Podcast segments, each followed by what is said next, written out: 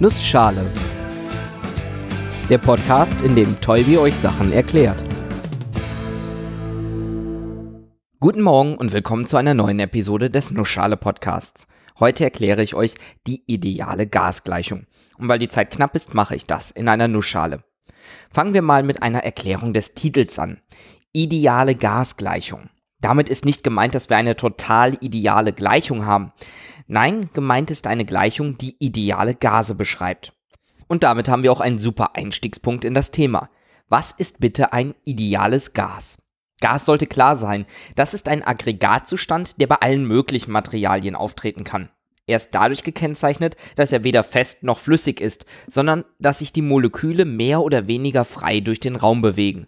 Und so wie das in der Wirklichkeit passiert, spricht man von einem realen Gas.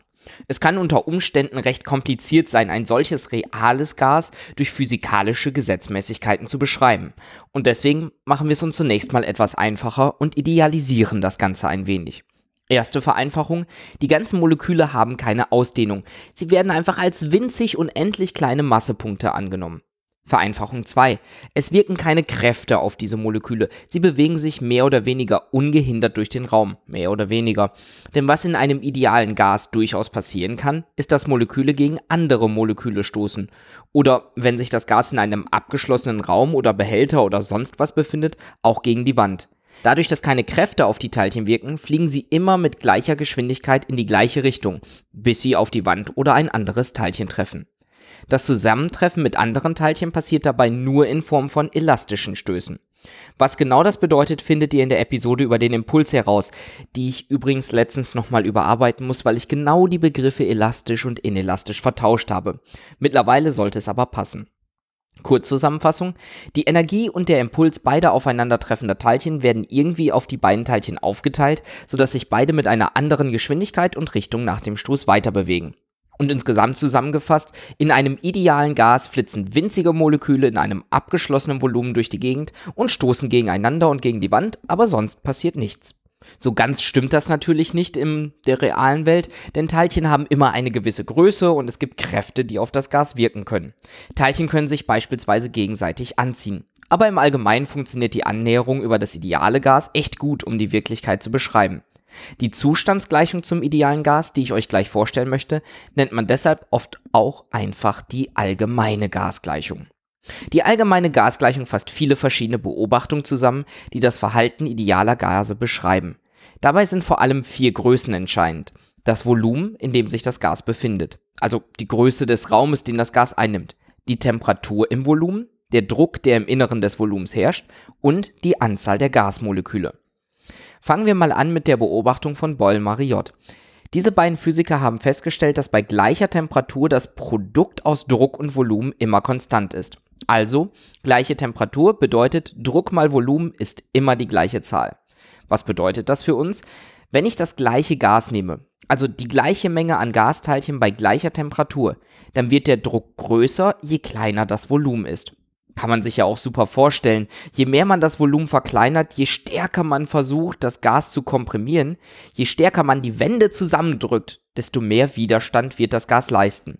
Desto stärker wird es auch gegen die Wände drücken. Der Druck steigt. Die zweite Beobachtung stammt von Amonton, ebenfalls Physiker. Diesmal wird das Volumen konstant gehalten und man guckt sich an, wie sich Druck und Temperatur verhalten.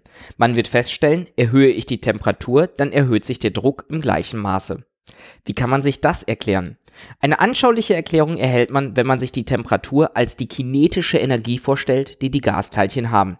Sprich, je höher die Temperatur, desto schneller flitzen unsere winzig kleinen Gaskügelchen durch das Volumen. Auf eine ähnliche Art kann man sich Druck vorstellen. Je häufiger und je stärker die Teilchen auf die Wände treffen, desto größer ist der Druck auf diese. Kommt nur ab und zu ein Teilchen mit kleiner Geschwindigkeit auf die Wand zu und prallt ab, dann ist der Druck gering.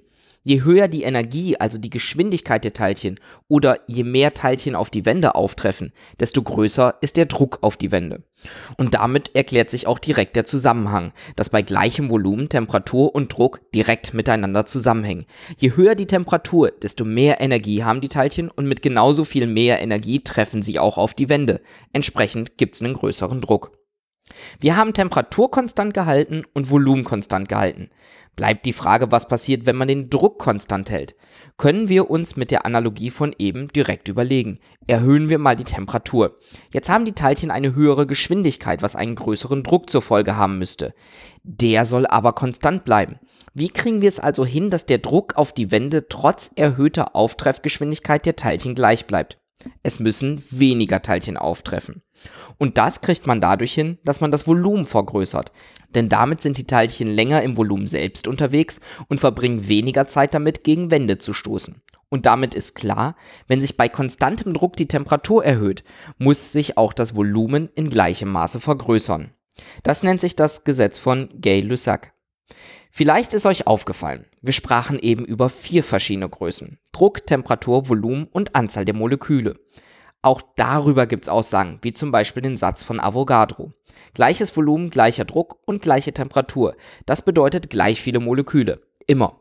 Oder bei gleicher Temperatur und gleichem Druck verhalten sich Volumen und Anzahl der Moleküle proportional zueinander. Sprich, je größer das Volumen, desto mehr Teilchen sind darin notwendig, damit wir die gleiche Temperatur und den gleichen Druck haben.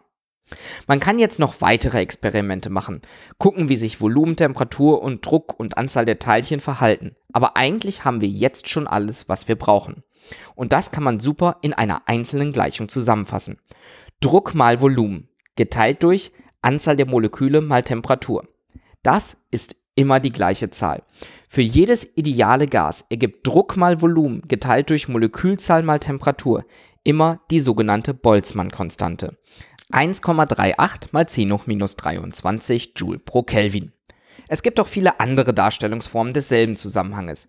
Die mir geläufigste lautet P mal V gleich N mal Kb mal T.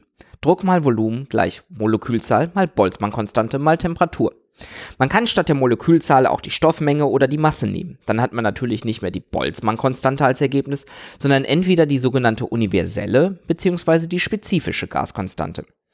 Und wisst ihr, wo wir damit gelandet sind? Bei der allgemeinen Gasgleichung, der thermischen Zustandsgleichung idealer Gase. Genau da, wo ich mit dieser Episode hin wollte. P mal V gleich N mal KBT. Druck mal Volumen gleich Molekülzahl mal Boltzmann-Konstante mal Temperatur. Und damit bei einem der Grundsätze der Thermodynamik, die ich wohl nie vergessen werde, obwohl ich mittlerweile absolut gar nichts mehr damit zu tun habe. Und ich glaube, das reicht dann auch schon als Nussschälchen. Bis nächste Woche.